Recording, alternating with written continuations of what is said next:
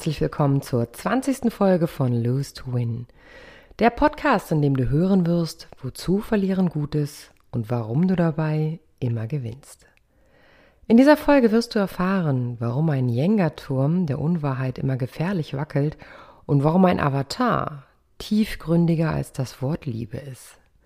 Schön, dass du wieder dabei bist bei Lose to Win, denn du kannst es auch. Verlieren, um zu gewinnen. Viel Freude beim Reinhören und bleiben. Von Avataren und Jenga-Türmen. Die Geschichte von Anna. Nach langer Zeit lernt sie endlich mal wieder einen tollen Mann kennen. Er ist sehr erfolgreich und recht wohlhabend.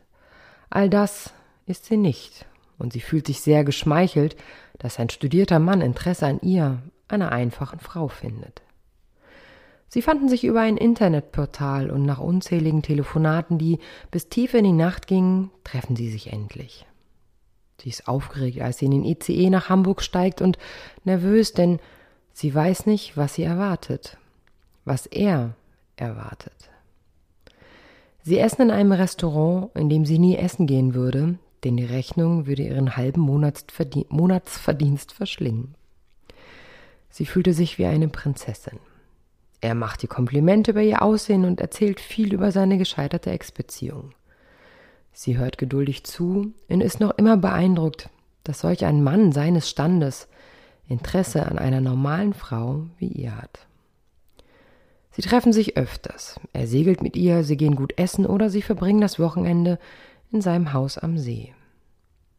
Er erzählt nach wie vor immer noch oft von seiner Ex-Beziehung, genießt jedoch auch die Ruhe dieser neuen Begegnung. Er erzählt ihr, dass er eine große Vorliebe für Frauen in Röcken und High Heels hat und er es auch an ihr sehr gerne sehen würde. Sie mag weder Röcke noch High Heels. Sie mochte sie noch nie, denn sie fühlt sich wohl in Jeans und Tonschuhen. Wenn er es sich doch aber so sehr wünscht, denkt sie, es wird schon nicht schlimm sein, ihm diesen Wunsch zu erfüllen.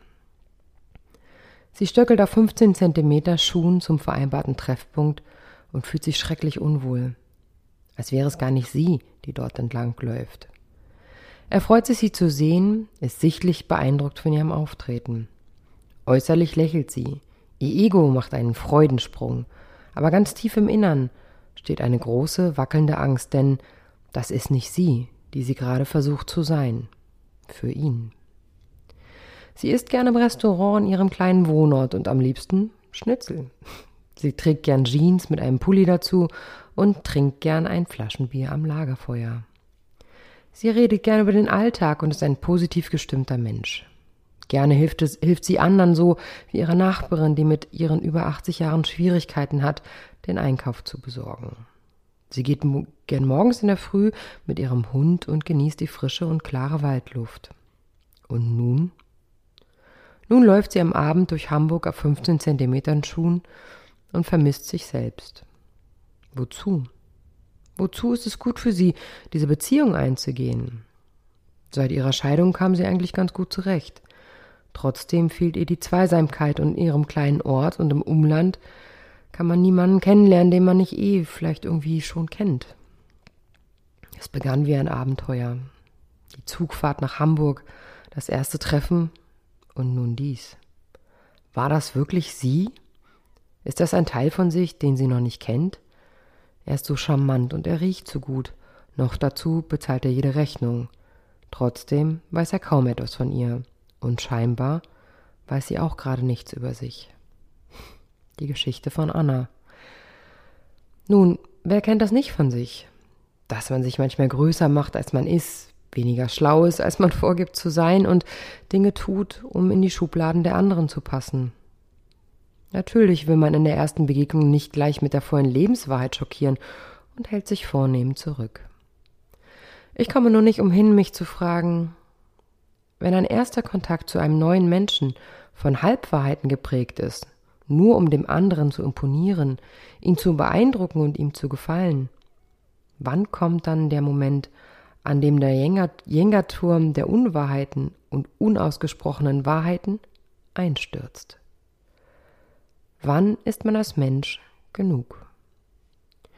Wir legen Filter auf Fotos, schummeln beim Gewicht und am Ende schummeln wir sogar mit unserem Charakter, den wir schön und glatt ziehen, um jemand anderen zu gefallen. Ist das vielleicht einer der Gründe, warum so viele Beziehungen nicht funktionieren? Weil einer am Anfang falsch spielt? Hm. Ich begegne oft Menschen, die massiv unter Einsamkeit leiden, den größten Traum erfüllt haben möchten, ein Leben zu zweit zu genießen, nur wie soll das funktionieren, wenn du selber nicht weißt, wer du eigentlich bist? Die, die den wundervollen Film Avatar gesehen haben, erinnern sich vielleicht an die Szene, in der der Mann von der Avatar-Frau gehalten wird und er zu ihr sagt, ich sehe dich. Mich hat diese Szene damals sehr berührt und persönlich zu dem Schluss gebracht, dass ein Ich sehe dich so viel mehr als ein schnell gesagtes Ich liebe dich ist. Sehen wir denn den anderen? Sieht er uns? Die Frage, die wir uns in diesem Moment stellen dürfen und auch in fast allen anderen Momenten, in denen wir auf Menschen treffen, wollen wir denn überhaupt gesehen werden? So, wie wir wirklich sind? Sind wir denn dann auch liebenswert? Es wert, geliebt und gesehen zu werden? Wenn ich erwarte, gesehen zu werden von einem anderen, so darf ich auch gewillt sein, mich zu zeigen, wie ich wirklich bin. Ohne Filter, ohne Schablone. Denn nur dann, ja dann kann ich meinetwegen geliebt werden. Es gibt ein wundervolles Gedicht von Virginia Satir, das mir genau hierzu einfällt. Sie sagt, ich möchte dich lieben, ohne dich einzuengen. Ich möchte dich wertschätzen, ohne dich zu bewerten. Ich möchte dich ernst nehmen, ohne dich auf etwas festzulegen. Ich möchte zu dir kommen, ohne mich dir aufzudrängen. Ich möchte dich einladen, ohne Forderungen an dich zu stellen. Ich möchte dir etwas schenken, ohne Erwartungen daran zu knüpfen. Ich möchte von dir Abschied nehmen, ohne Wesentliches versäumt zu haben.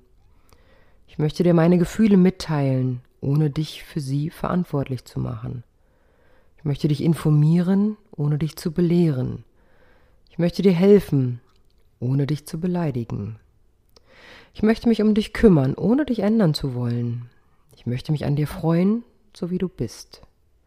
Wenn ich von dir das Gleiche bekommen kann, dann können wir uns wirklich begegnen und uns gegenseitig bereichern. Die wundervolle Virginia Satir. Ich würde dir gerne mitgeben, sei der, der du bist, nicht der, den du vorgibst zu sein.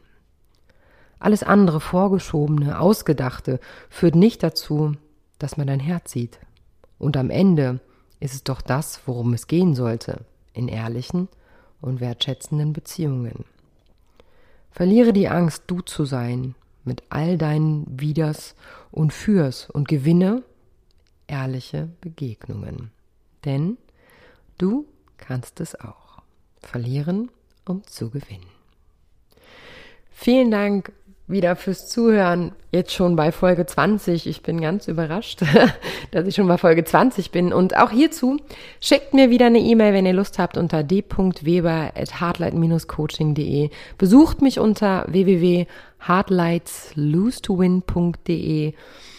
Kontaktiert mich über Instagram, Diana Weber 14114. Ich freue mich über jede E-Mail, die kommt, über jede Kritik, über jedes Lob, über jede Idee, ähm, die ich mit in einen Podcast einbinden soll, die euch interessieren würde. Ähm, seid dabei und ja, seid auch beim nächsten Mal bei Folge 21 in zwei Wochen dabei. Und bis dahin, passt auf euch auf.